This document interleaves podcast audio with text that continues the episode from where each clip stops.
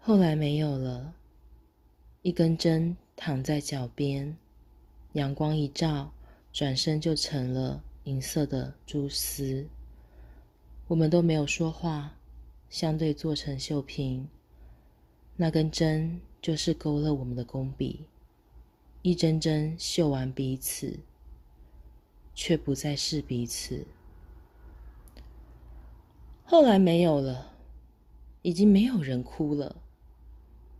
我们各自活在偌大的房间，出门上班，挤地铁，花手机，说几句嬉笑怒骂的话，证明自己存在。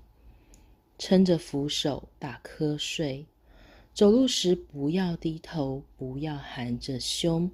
不要当张爱玲笔下善于低头的女子，不要左顾右盼，落实为他笔下万事不公的浪子。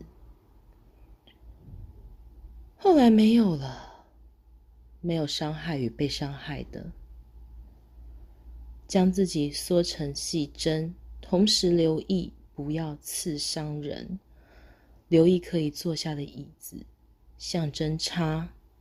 下班、关门、到家、抽烟，想说话却变成咳嗽，只能和已是宁静的影子说话。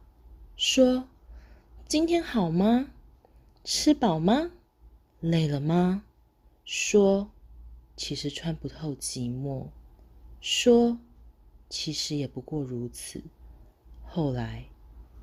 还是没有了。后来没有了，忘记自己如何被磨成细针。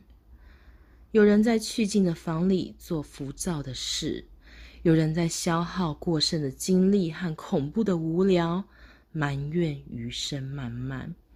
有人不甘心地等待从未看过的雪崩，有人在看，看自己究竟是怎样没有了。林思彤后来没有了。